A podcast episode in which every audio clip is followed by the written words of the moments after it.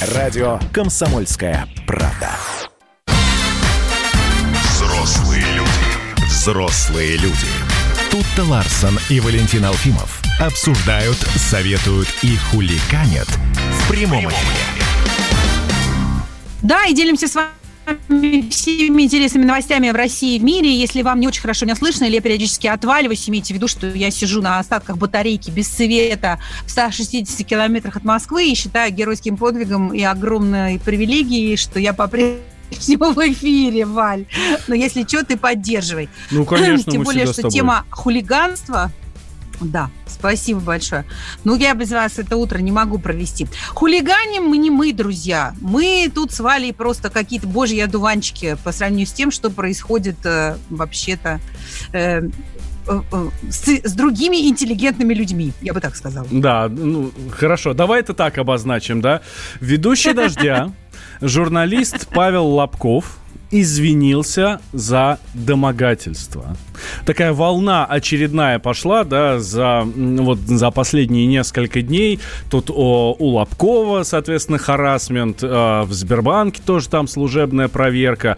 Э, еще э, другие организации тоже, значит, всю эту В историю Бахамеде раскручивают. уволили фотографа, который э, тоже э, якобы участвовал в изнасиловании и был обвинен в домогательствах э, двухлетней давности. Да, ду- здесь, здесь важно отметить, хотя, ну, понятно, что у таких преступлений нет срока давности, но вот Андрей Золотов, да, это фотограф МБХ Медиа, вот, сообщил, э, соответственно, в Твиттере о своем увольнении после обвинений в домогательствах и участии в изнасиловании, Э, что говорит, вчера меня во многом обвинили, я вину свою не признаю, я не участвовал в, соответственно, вот в этом вот всем действии, ну, вот, ни тем более в изнасилованиях, и Он не говорит, могу... я даже вообще не в курсе, о чем вы... А, и Он говорит, ну, говорит, я даже не в курсе, о чем речь вообще, о каких событиях вы говорите. Да, и говорит, ну, да, да, говорит, даже оправдаться нет возможности. Вот, и говорит, я вообще не понимаю, о чем речь. А, соответственно, э, как я уже сказал, Сбербанк отстранил от работы двух сотрудников, которых обвинили в харасменте. Вот, э, что, говоря, что говорится там в...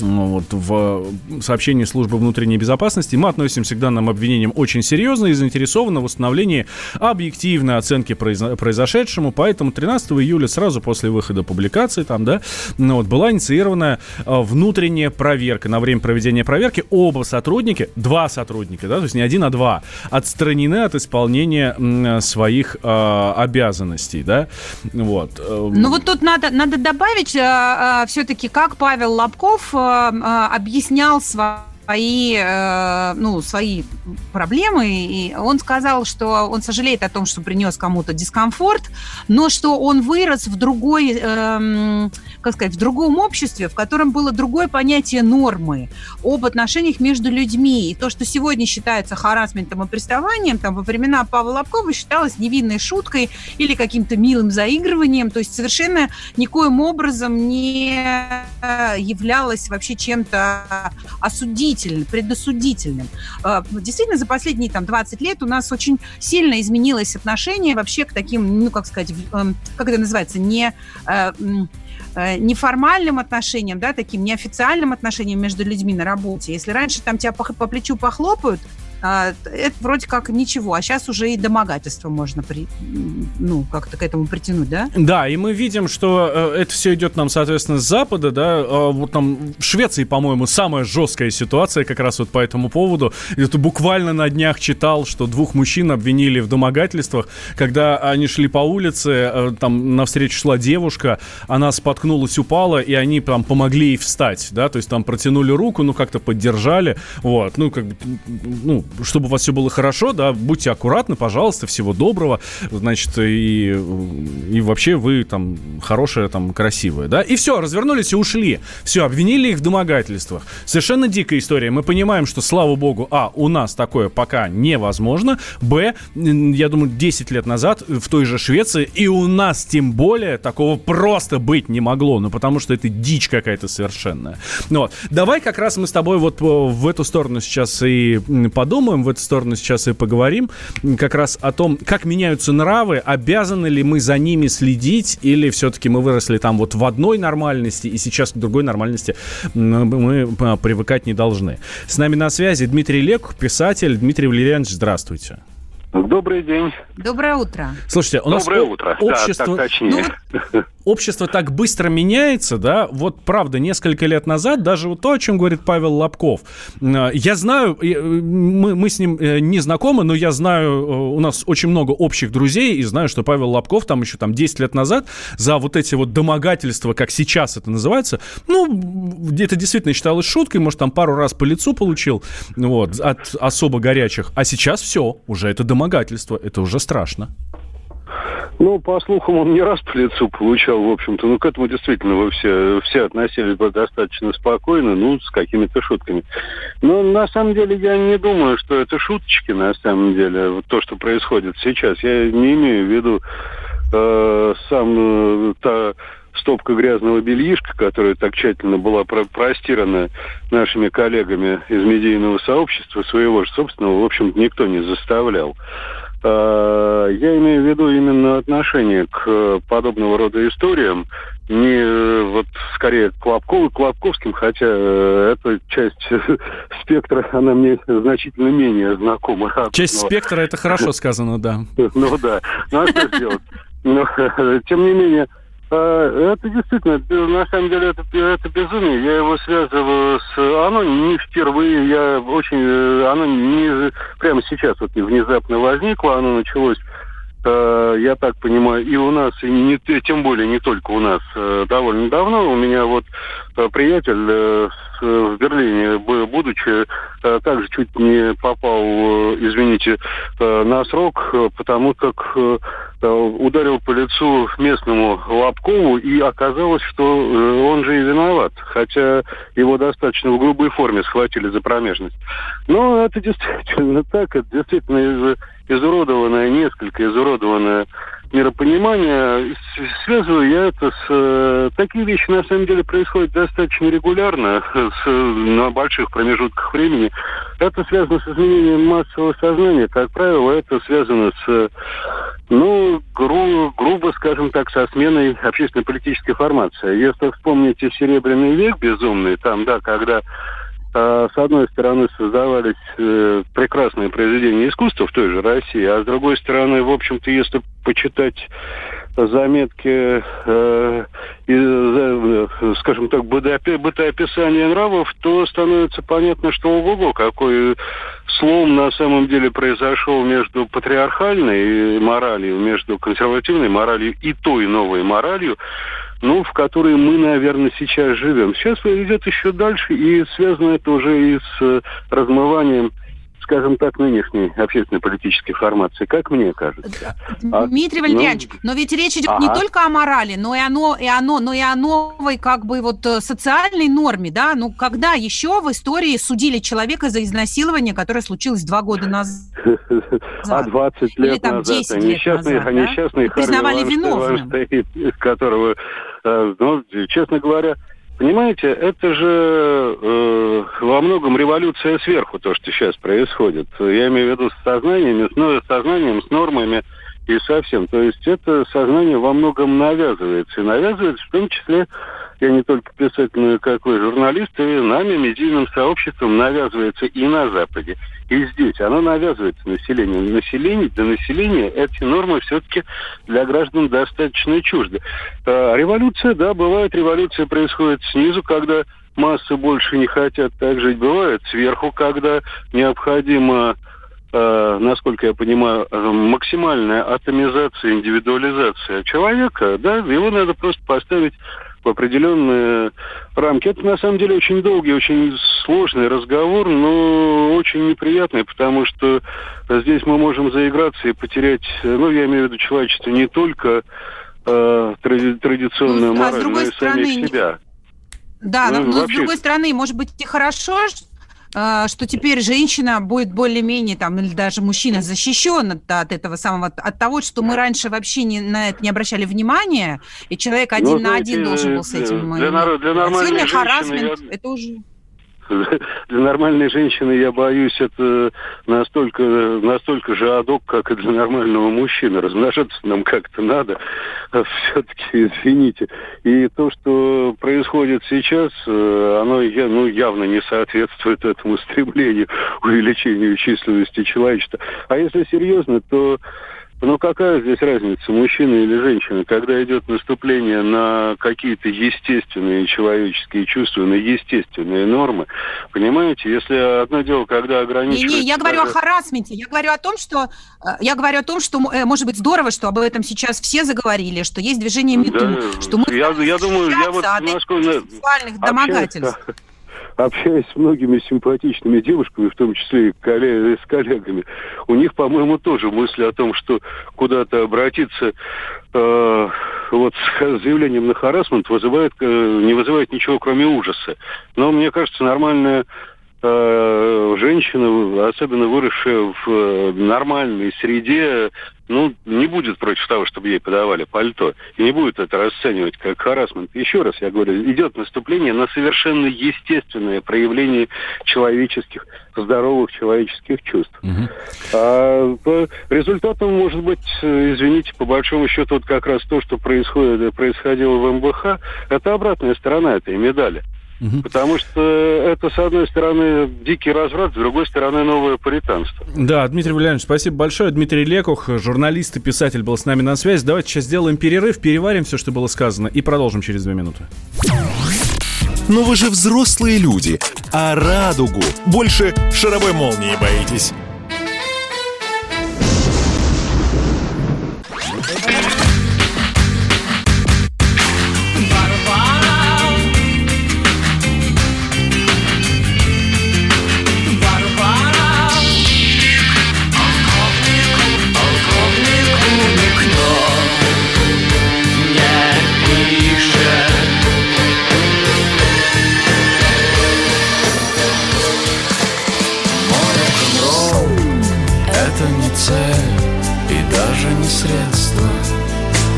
«Комсомольская правда». Радио «Поколение Битва».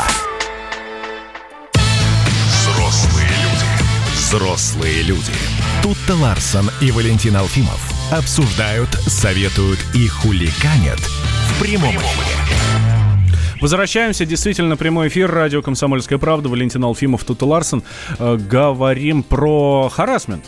Тут сразу несколько новостей появились по этому поводу, как сейчас модно говорить, такой тред а, да, несколько трендов. А, такой, ну, действительно, тренд пошел. А, опять очередная волна Менту. Здесь и про Павла Лобкова, и там скандал в Сбербанке, и скандал с фотографом МБХ Медиа. Значит, всех судят, кого-то там за ну, преступление, давай так скажем, двухлетней давности, кого-то еще больше, там, ну, про Лобкова, понятно. Ну, в журналистском сообществе про него, конечно, много слов входит. Вот. Ну, тоже, значит, один из там стажеров когда-то там у него был и рассказал, что вот он тоже там до меня домогался и все такое. А, в прошлой части у нас был ну, Дмитрий э, Лекух, э, писатель-журналист. Понимаешь? Сейчас, можно я вот очень важную хочу э, ремарку поставить? Э, нам Дмитрий Валерьянович как раз говорил о том, что речь идет про, э, зачастую речь идет про нормальные проявления внимания там мужчины к женщине, женщины э, к мужчине. Да, мы понимаем, что здесь речь идет вот когда мы говорим про нормальное, эм, про нормальное проявление внимания, ни в коем случае речь не идет там про облапывание, да, там изнасилование и все такое, потому что зачастую сейчас под а для кого-то это нормальное поведение, Валь. Слушай, ну нет. А для кого-то ну, это нет. нормальное поведение. Ну подать, слушай, ну это абсурд подать пальто, ну редкая же, ну окей, я не знаю, как это на Западе происходит, но в России женщина не будет напрягаться, когда ей подают пальто. А если тебе скажут, что ты отлично говорим о харасменте, мы, конечно же, говорим об, не об этом. А если тебе скажут, а? что ты отлично выглядишь, и твое платье на тебе очень сексуально сидит, это харасмент? А, ну, если мне скажут, что я сексуальна, то мне будет это неприятно. Я сочту это хамством. А, а если твое платье на тебе сексуально я, сидит? Я, э, то об этом мне мой муж скажет. Угу. Я не люблю, когда мне другие мужчины делают такого рода комплименты, но я могу об этом сказать. Но это не харасмент. Харасмент – это когда ты подвергаешься сексуальному преследованию или насилию. Когда ты, например, на работе, ну, не можешь сказать начальнику «нет», э, а он тебя там по попке шлепает каждый раз, а ты боишься работу потерять. Или вот эта история с Лобковым, я не знаю, честно говоря, что там было, но стажер, наверное, тоже боялся, что если там он не будет потакать а, его домогательством, то ну, он перестанет быть стажером или что-нибудь в этом роде. Ну, ну перестанет ну, быть стажером ну, на дожде, ну, уйдет тоже, стажером на любой другой канал. Ну, хорош. Меня, меня волнует другое. Почему эти вещи всплывают спустя годы? И действительно здесь очень э, ну, сложно быть э, объективным, потому что начинаешь сочувствовать людям, которым предъявляют эти обвинения, потому что непонятно, что вы молчали, и э, как вы собираетесь доказать сейчас вину этого человека, вот как этот чувак из МБХ. Он может, он говорит, я вообще не понимаю, о каких событиях речь идет. Но я не могу оправдаться, потому что, ну, меня там просто не было, но, но это, это доказать, что меня там не было, я тоже не могу, но почему-то человек априори признан виновным по определению. Вот это странно. Да, ну, сейчас такое время, да, ты скажи, что вот он виновен в харасменте, и все. А дальше уже пускай сам доказывает, что он не верблюд, и не факт, что, не, что ему получится доказать. А, Тина Канделаки... Мне очень... Да, да, да, да, услышим мнение Тины Канделаки, журналистки, известной э, нашей коллеги, как раз вот по поводу харасмента. Пойдем по историческим фактам. Медуза писала о харасменте, потом сама стала очагом этой проблемы в истории, значит, с Иваном Колпаковым. МБХ Медиа писала о харасменте под руководством увлеченного в домогательствах шеф-редактора Сергея Простакова. Теперь об этом пишет «Медуза». «Дождь» освещал эту проблему, и вот уже в домогательствах обвинен Паша Лобков в лицо телеканала. Ну, какие тут у меня могут быть предположения? Либо освещение харасмента – это какой-то вирус, заразная штука, либо журналистика уже стала уроборосом. Но э, есть еще, конечно, третий вариант. Насилие, недостойное поведение. Теперь эти всем пропитанные все сотрудники всех организаций в нашей стране. Но мы же с вами понимаем, что нужна революция, в первую очередь, в сознании, вообще формирование новых правил поведения, и в том числе реформа законодательства, если серьезно говорить, которая четко опишет пределы допустимого поведения. И эффективно будет защищать реальных жертв насилия. Это Тина Канделаки, ее мнение как раз по этому поводу. Давай, э, давай к аудитории обратимся. А, стоит, ли сегодня, стоит ли сегодня, дорогие друзья, припоминать грехи тех лет, когда слово харасмент не существовало? Отталкиваемся мы от мнения Павла Лобкова, которого обвинили в харасменте, но он говорит, что тогда, когда все это дело происходило, это не было никаким боком харасментом. Это, ну, это была шутка, да, а сейчас это все уже серьезно. И сейчас вот за те эм, прегрешения, его и судят. Стоит ли сегодня припоминать грехи тех лет, когда слово харасмент просто не существовало? Об этом мы вас, дорогие друзья, спрашиваем.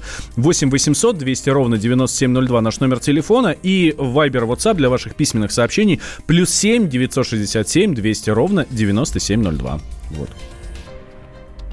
Да, и мне очень понравился термин, который в нашем эфире озвучил Дмитрий Валерьянович Лекух, писатель и журналист, новое пуританство. Вот где эта граница между а, разнузданной какой-то э, не нормой, да, в, в которой как бы вырос Лобков, где можно было так шутить, а, и вот этим новым пуританством, в котором люди вообще ни с того ни с сего объявляются насильниками, там, харасментерами и прочим, а, и, и лишаются, ну, их репутация рушится, они лишаются работы.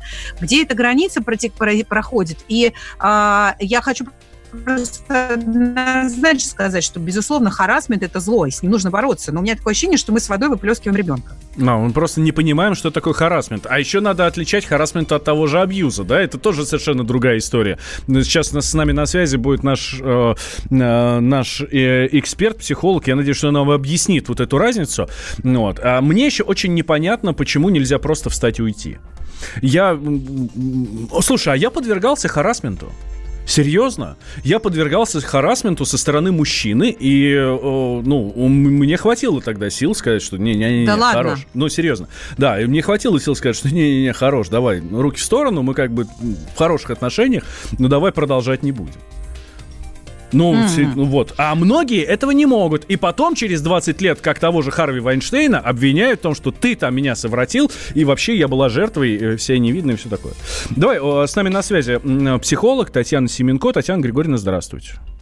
Здравствуйте. Почему жертвы харасмента не могут отказаться э, встать и уйти. Доброе просто, утро. Да. Здрасте. Доброе. Ну, здесь э, причины, конечно же, первопричины идут из детства, потому что было насилие или физическое, или психологическое в семье. И такая установка сформировалась, что насилие это нормально. Это даже где-то хорошо, если значимые родительские фигуры так поступали. То есть любовь и насилие идут параллельно. И, соответственно, это неприятно, но как-то приемлемо все-таки, кажется. Например, такая причина. Или это внушаемые люди, которые считают, что ну, они потерпят, они как-то прогнутся, они недостаточно хороши для того, чтобы этого не допускать. Ну, может быть, они в чем-то заслужили такую ситуацию. В общем, причин может быть... э, А может быть, они ее и спровоцировали? Разве, разве такого не бывает, э, что ну, человек провоцирует э, и как-то ведет себя вызывающе? У нас же вообще, как говорят, типа, изнасиловали, сама виновата, да, юбку короткую надела. Но ведь, наверное, же бывают ситуации, когда действительно а, человек как-то, ну, сначала говорит «да», а потом вспоминает, что, может быть, лучше сказать «нет», когда уже, в общем, все, все произошло. Когда человек сказал «нет», нужно остановиться. Потому что «нет» – это значит «нет». А как же культ вот этой истории, что женщина говорит одно и думает другое? А это чушь, говоря простым языком. Мгм. Почему? Вот я женщина, я вполне в состоянии озвучивать свои мысли адекватно. Мгм. Это правда. Татьяна, но скажите, а разве сейчас не, ну вот, ну есть же вот то, что мы обсуждаем, есть какие-то ситуации, в которых уже э, наблюдается манипуляция всеми этими э, вещами важными, действительно, действительно, харасмент это зло, люди должны уметь говорить нет и слышать нет. Но создается такое ощущение, что на этой волне очень многие люди сводят личные счеты, а, ну там, я не знаю, просто ну как-то людей, ну разрушают есть жизнь человек, других э, людей без Сделал что-то другое, но его обвиняют э, в насилии. Я правильно поняла? Ну, например. Например, так, да. Нужно ну, или он вообще отделять. ничего не сделал. Это другое. Это уже идет манипуляция. Нужно определиться, о чем мы сейчас говорим. О фактах насилия, либо о манипуляциях, которые тоже являются формой психологического насилия. Если один мужчина подходит к другому мужчину и берет его за пах а, со словами, не знаю, там, а, а, медвежонок маленький, покажи свой вяленький. Это буквальные цитаты по Павлу Лобкову. Это харасмент, это насилие или что это? Или это просто шутка? Это насилие. Мгм. Его другой мужчина приглашал э, схватить его за интимное место. Все-таки в нашей культуре такие места являются интимными, соответственно, недоступными для широкой публики, да? Мгм. А здесь нарушение личного пространства, грубое нарушение. Если запроса не было, если он не приглашал, подойди и схвати, то значит это насилие. Мгм. Спасибо большое, Татьяна Григорьевна. Татьяна Семенко, психолог, была с нами на связи. Честно говоря, скажу тебе, знаешь, Валь, вообще мне все это очень противно слушать, потому что я, ну, мне бы хотелось, чтобы я о Павле Лобкове слышала только, ну, в контексте его профессии. А при том, что он классный журналист. он Да. делал... Да, он делал много замечательных э, проектов, и я не хочу знать ничего про его интимную жизнь. Я хочу, чтобы а, он занимался своим делом. И это, конечно, все достаточно гадко. Так, делаем давайте сейчас небольшой перерыв, и после новостей мы продолжим. Тут Ларсен Валентин. Но вы же взрослые люди. Хватит выкладывать неприличные видео в ТикТоке. Красное на черном Красное на черном Там, где вода И в небе смешки ломаных стрел Я руки протягивал вверх Я брал молнии в гость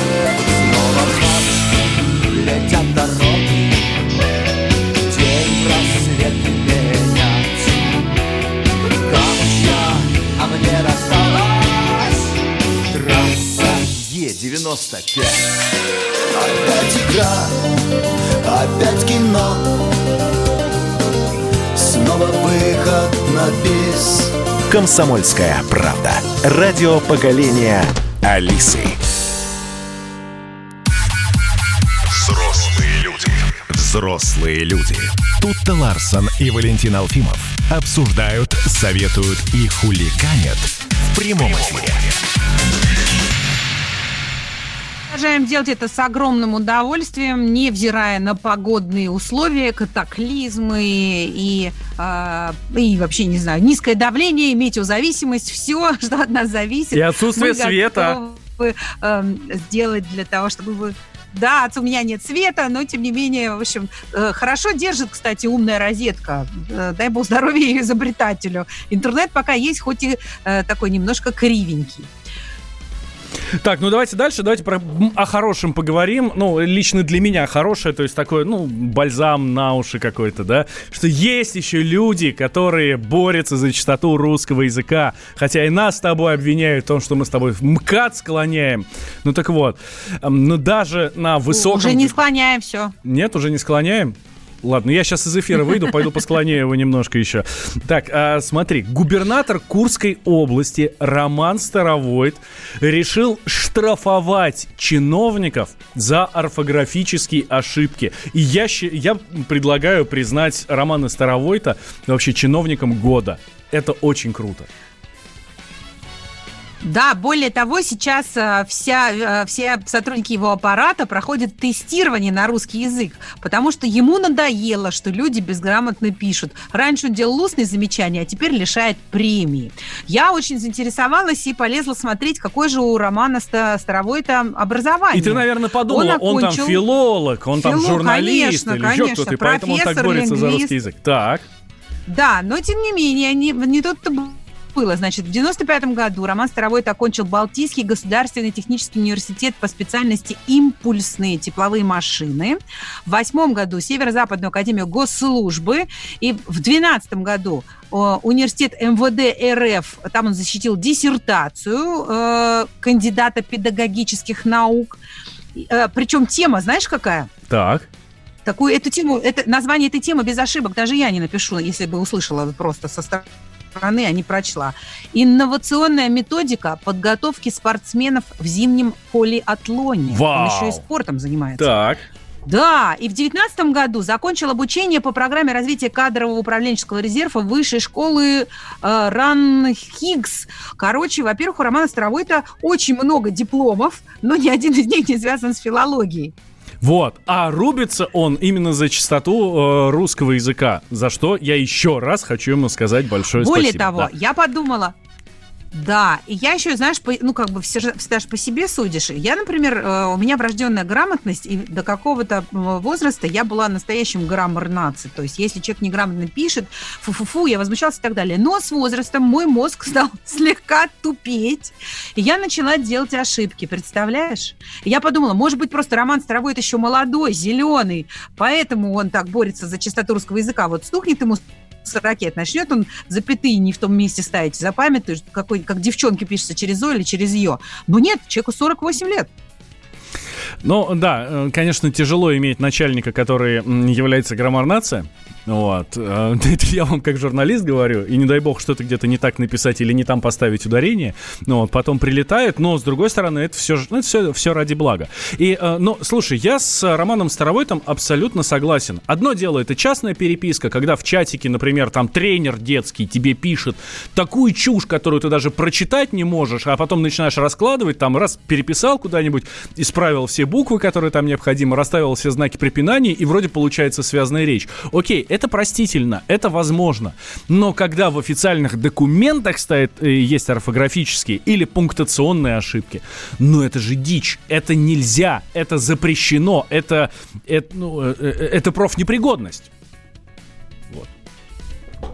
Валь, но у нас на бланке по голосованию по поправкам в Конституцию была орфографическая ошибка. Ты чё? Вот я и говорю, что это профнепригодность.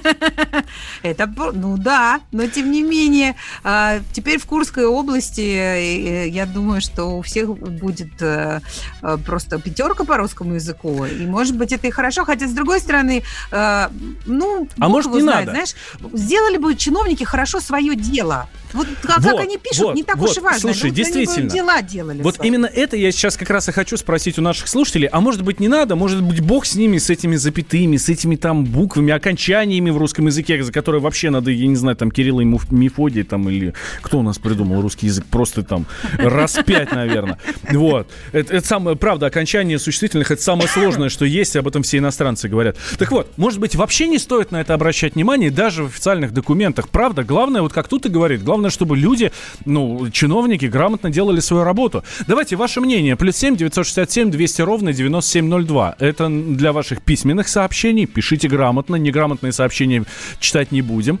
Вот. Э, Или э, номер телефона 8 800 200 ровно 9702. Вот. Это прям сюда, к нам в студию, к нам студию Ларсон. Ты как считаешь? Кстати, я вот я я считаю, я знаю, что это не первый раз, когда придираются к чиновникам с точки зрения э, орфографии. А, был случай, когда депутата столичной думы Дарью Беседину пользователи Твиттера а, загнобили за а, вот орфографические ошибки.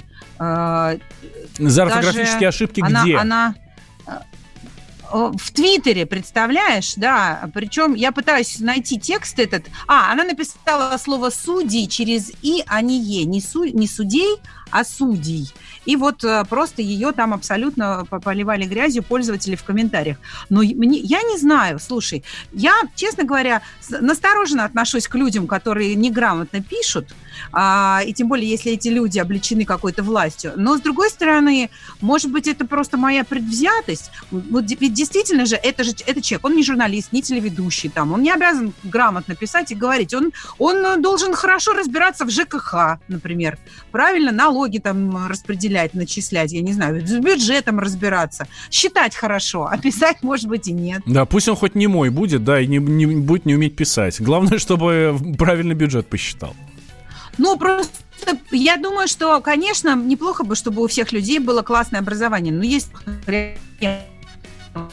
Да. дислексики какие-нибудь, они, они ну, просто физически не способны э, грамотно написать, но при этом они могут быть хорошими хозяйственниками. Чего же их теперь дискриминировать? Они теперь не могут в чиновничьем аппарате оказаться. Ну вот смотри, нам слушатель пишет, человек должен стремиться к лучшему. Здесь, безусловно, спорить никто не будет, но если не дается ему русский язык, может быть и бог с ним. Надо госработникам писать и говорить грамотно. Обязательно. Вот такое мнение. Так, хорошо, закинули тогда вас тоже в копилочку, в нашу, где... эм, э, где... э, ну, в общем, за, за тех, кто грамотно должен говорить. А, так, не, э, ну, да, с детства учили, казнить нельзя помиловать, Дэйв нам пишет, и, э, наверное, это самый яркий, самый хороший пример того, как эм, нужно, почему нужно знать обязательно русский язык. Да, ну, э, наверное, все-таки, наверное, все-таки, ну, я не знаю. Ну, потом, смотри, у нас на самом деле ведь в аппарате бывают люди, у нас же многонациональная страна. У нас есть люди, для которых русский язык не единственный язык, на котором они говорят. Но Я это не знаю, значит, люди что они не должны на нем говорить не грамотно. знаю, люди из Татарстана, удмурты, башкиры, буряты. Нет, они на нем говорят, ну, ну и мне кажется, им тоже простительные ошибки в правописании, просто потому что это может быть вообще не первый язык, на котором они начали говорить. Подожди, подожди, стоп, стоп, стоп, стоп, стоп, подожди, подожди. Хорошо, башкиры, буряты, удмурты, им простительно, а мне? Я русский, вырос в Москве. А тебе нет, ты, ты москвич. И что? А тебе вообще И что? все непростительно. Очень похоже Потому сейчас на Black, москвич, на Black? Lives Matters. Очень похоже. Ну, не знаю. Я думаю, что тебе тоже простительно. Нет, тебе не простительно не, не, не из-за того, что ты москвич, а из-за того, что ты журналист. Ну, Журналист, хорошо, конечно, я журналист, а брат у меня не говорить. журналист. Вот ему простительно или нет? Или папа мой не журналист, ему простительно или нет? Какая Ну, дискриминация смотря здесь? что, что простительно. Ну, то же самое, Ну что, что, про, неграмотно писать бурят- простительно, конечно. Так, э, 8 Не 800 знаю. 200 ровно 9702. Наш номер телефона есть на звонке. Игорь, здравствуйте. Игорь. Так, Игоря у нас нет. Хорошо. Так, да, дальше. 8 800 200 А, ровно Он 97. испугал, он тебя испугался. Потому что я понимаешь? слишком наезжаю на тех, кто не на тех, кто неграмотно говорит по-русски. Слушай, да и мне самому еще учиться и учиться. Игорь, не расстраивайтесь, перезвоните нам, пожалуйста. Ну, мне кажется, что довольно сложно вообще сегодня требовать от э, наших граждан грамотно писать, потому что вместо них уже давно все это делают э, Т9 и всевозможные там э, программы в, в Word. Кстати, Вообще на- странно, с на- стороны, насчет странно, Т9 да? и программы Word Вот, ты привела хороший поняла. пример. Ты привела хороший пример, вот слово девчонки через О или через Ё. Мне, например, э, исправляет всегда э, мой телефон, э, чтобы я грамотно написал. Вот, ну, в частности, вот это слово, просто я почему-то за него Вот, зацепился. я поняла, что напрягает губернатора. Его напрягает не то, что люди неграмотно пишут, а то, что они не дают себе труда проверить правописание. Действительно, вот в чем... Это, Это действительно паршиво. неуважение Это паршиво. Ты пишешь, ты пишешь документ, у тебя есть Word, и ты дети. Я просто этим не пользуюсь, потому что, говорю, у меня врожденная грамотность, я крайне редко нуждаюсь в этом. Да- да- Но давай- если давай- ты не давай к уверен в своем правописании, давай, И- Игорь к нам вернулся. Игорь, здрасте. Здравствуйте. привет. Я думаю, что нет смысла бороться за стопроцентную чистоту русского языка. Мгм. Окей, да, спасибо. Ваше мнение Ну, услышал. это невозможно сделать просто по определению. И еще мне очень понравилось Ну. про харасмент. Вы говорили, вот я недавно вернусь к этой теме, подвергся такому харасменту. Со стороны мужчины или женщины? А? Со стороны мужчины или женщины? Со стороны женщины. Это госслужащая в МФЦ. Я пошел оформлять документы, и это был такой моральный харасмент, что... Вот что нужно Ну вот, а раньше бы мужчины этим гордились, понимаешь, а теперь это харасментом называется. Так, делаем Печалька. небольшой Ладно, перерыв. друзья, пишите грамотно и не, и не приставайте. Но вы же взрослые люди.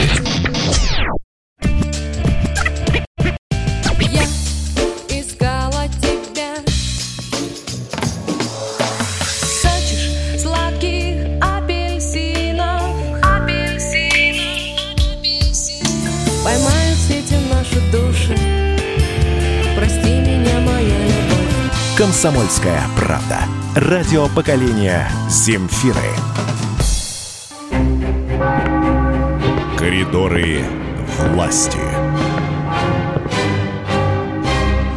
Да, все так и есть. Мы тут с Тутой как раз подошли к эм, коридорам власти. Там нас встречает Александр Петрович Гамов, наш политический обозреватель. Здравствуйте, Александр Петрович. Да, всем, да, привет всем, Тук-тук. привет, Тута. Заходите, заходите, Доброе утро. смелее, смелее, смелее. А мы боимся. Мы боимся Нет, заходить. здесь- Там президент ручками кидается. И не только. Он пока еще не подъехал, скоро... нет, Ручками никогда не швыряется. Нет, нет, нет, нет, это вы зря. Это вы зря на президента. Он очень напряженно работает. У него, кстати, кстати, чернильная ручка. Вот, и он э, ею не швыряется, он ею работает. Вот, значит, из э, каких-то новостей сегодняшних, я думаю, что мы где-то через час примерно узнаем. У нас будет брифинг Дмитрия Пескова, и он нам подробно рассказывает. Ну, по моим источникам, сегодня Владимир Путин работает в Кремле, у него будет несколько таких очень интересных встреч. Вот если говорить э, о вчерашнем дне, такая была несколько неожиданная встреча с президентом Национального медицинского исследовательского центра эндокринологии Иваном Дедовым. Академик, академик Иван Иванович Дедов, очень интересный человек. Э, А приехал он к президенту уже не первый раз. Вот на моей памяти это вторая или третья даже встреча, потому что э, проблема э, сахарного диабета в России стоит э, очень остро. И вообще вот, э, пока я не забыл, это очень хороший сигнал, то, что э, приехал Иван Иванович э, Дедов э, к Путину. Это говорит о том, что мы не замыкаемся только на эпидемии, только на коронавирусе, а более такой широкий взгляд у правительства, у Кремля. И Иван Иванович рассказал президенту, что вот с, его помощью построен целый такой уникальный центр, где семь институтов. И что вот президента э, очень заинтересовало, э, там речь шла о том, что э, одна из, э, ну, бич, что ли, это рак э, щитовидки. Очень много народу от этого гибнет. Так вот, Иван Иванович рассказал, что э, в России э, нашли э, способы для того, чтобы бороться с этой болезнью. И он даже рассказал президенту, президент очень м, заинтересовался этим, что 90% вы, выздоровления полного, представьте себе, после, после э, терапии, после э, того, как э, значит, врачи поработают, полечат этого человека, и и 95-90% он становится в строй. То есть вот я просто вчера посмотрел другие СМИ, очень поразительно этот материал прозвучал. Подробности вы можете на сайте, либо при- в газете прямо сейчас купить. И там и репортаж как раз вот об этой встрече. Еще вчера был очень интересный брифинг Дмитрия Пескова. Так, Э, а что же в нем было такого суперинтересного? Ну, помимо Ну, того, что это просто брифинг Сергея Дмитрия Пескова. Да. Э, Самое интересное, я думаю, э, мои вопросы, ничего, что я про себя. Вот. Я у Пескова спросил, э, как бы он прокомментировал заявление полпреда президента Юрия Трутнева, который побывал в Хабаровске и встретился там с теми людьми, которые сейчас управляют Хабаровском. И меня интересовало, значит ли это, что Трутнев в какой-то степени озвучил позицию Кремля.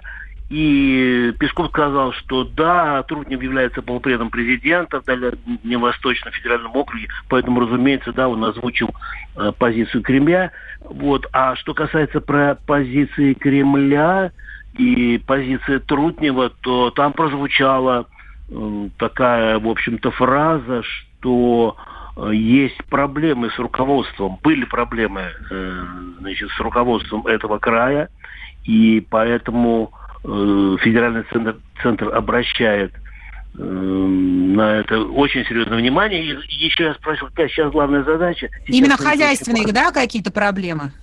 ну, конечно, я не буду сейчас подробно останавливаться, здесь можно просто почитать, потому что времени не так много, но там главное, что инвестиционный климат очень сильно ухудшился, и э, Хабаровский край там 16 место на, на какое-то 63 в России по этому показателю э, скатился, потому что чиновники очень плохо работают с инвесторами, они боятся туда просто заходить. Вот. Ну, об этом и Володя Варсобин рассказывал. Вот. И еще, естественно, значит, вдогонку, что называется, журналист спрашивали у Пескова, как Кремль оценивает э, вот эти вот манифестации э, незаконные, которые там проходят. И Дмитрий Сергеевич, в общем-то, сказал, что, э, слава богу, что все, в принципе, спокойно, и нет каких-то э, серьезных э, там столкновений, Нарушений. что ли, или противоречий с правоохранительными органами, и все, в общем, ну, нормально проходит в цивилизованных рамках. Ну и мы знаем о том, что сейчас это все идет на спад, э, что, в общем-то, понятно, хотя людей, конечно, это беспокоит. И я думаю, что как только э, более-менее успокоится, будет названа э, какая-то кандидатура, то ли это из ЛДПР, э, какой-то, в общем, у них там есть много хороших людей. Ну, не обязательно из ЛДПР, может быть, кто-то из тех, кто сейчас находится на хозяйстве. Вот раньше называлась кандидатура там первого э, вице-премьера правительства Хабаровского края. Может быть, это будет... он. Ну, а что гадать? Я думаю, что уже есть какие-то такие вот заготовки. А я могу, вот, пользуясь что называется, служебным положением, какие-то свои да, материалы э, анонсировать? А? Конечно, Конечно, конечно. Александр Петрович, конечно. Вот, класс. Ну, Е- Если это во-первых, материалы из коридоров власти. А, а я только из коридора выделаю. Либо из коридоров, либо с лестничных площадок. Вот. У меня только эти есть. Ну, кроме э, интервью с Песковым, а, Значит, вот скоро буквально появится интервью с Павлом Крашенинниковым. Почему? Потому что сегодня в Госдуме обсуждают инициативу по поводу того, чтобы э, э, ну, еще больше укрепить союз мужчины и женщины, брак, чтобы э, там пришла, кстати, инициатива Совет Федерации в Думу о том, чтобы за- запретить однополым гражданам э, создавать семьи и усыновлять детей. Вот об этом я просто еще не успел, не добросил, но скоро, скоро прозвучит на радио это интервью. Потом у меня большое интервью с Сергеем Степашиным. Вчера он был избран, переизбран, вернее, еще раз на пост председателя общественного совета э, Министерства строительства и жилищно-коммунального хозяйства. И мы там с ним обсуждаем как раз вот э, инициативы Владимира Путина э, по поводу того, чтобы в течение 10 лет решить все-таки жилищную проблему. И Степашин тоже согласен, что это вполне возможно. И ну там еще есть у меня, я не буду все уж говорить обо всех материалах. Сегодня мы ждем брифинга, и я подробно, подробно расскажу, э, чем, еще более подробно, чем будет заниматься президент. Какие вопросы у Туты и у Вали. Них Александр Петрович, ну как всегда никаких вопросов, исчерпывающее выступление. Да, Спасибо исчерпывающе. большое. Да. Да, сейчас спасибо огромное, очень интересно. Да, всегда. Да, Александр Петрович, спасибо большое. Спасибо. Политический обозреватель э, «Комсомольской правды» Александр Гамов был с нами на связи, наш провожатый в коридорах власти. Следим за развитием событий сегодня в стране, в мире, что делает президент. Обязательно вы, дорогие друзья, все узнаете из нашего прямого Да, эфира. я очень прошу Мосэнерго, включи мне свет, пожалуйста. Невозможно же даже детям кашу сварить. Друзья, я вам всем желаю тепла, света, мира, радости и хорошего дня. Хотя в Москве погода очень противная, но э, тем не менее я надеюсь, что завтра мы услышимся в эфире в полноценном Да, объеме. Но вы же взрослые люди. Пора уже серьезными делами заняться.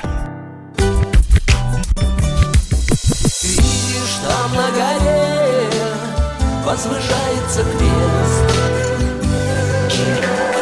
Я раньше и не думал, что у нас на двоих с тобой одно лишь дыхание.